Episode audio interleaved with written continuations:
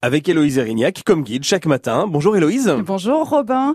Est-ce que vous êtes déjà demandé d'où venait l'unité de mesure du mètre Ce matin justement, je me disais mais d'où vient le mètre On se le demande Comme jamais. tous les jours globalement.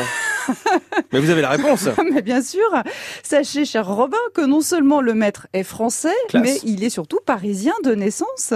Malgré euh, des tentatives répétées, les monarques français avaient échoué pendant des siècles à juguler la prolifération de multitudes de mesures. Alors, il y avait le pied de Paris, qui n'était pas le même que le pied de Besançon, lui-même plus élevé que celui de Normandie.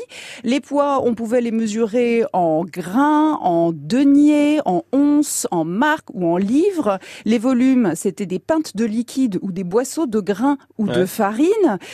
Compliqué hein, quand même, hein, quand on veut voyager un petit peu.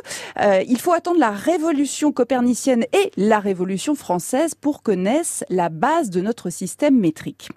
Le rapport de l'Académie des sciences du 10 mars 1791 préconise que l'unité de longueur baptisée mètre soit basée sur une distance correspondant à une partie de l'arc de méridien terrestre.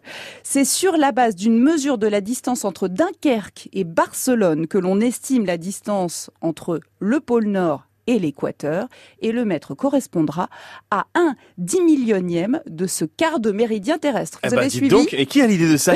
Qui se dit? Non mais sérieusement, qui se dit tiens j'ai une idée? Eh ben, L'Académie des va, on sciences va calculer la distance entre Dunkerque et Barcelone.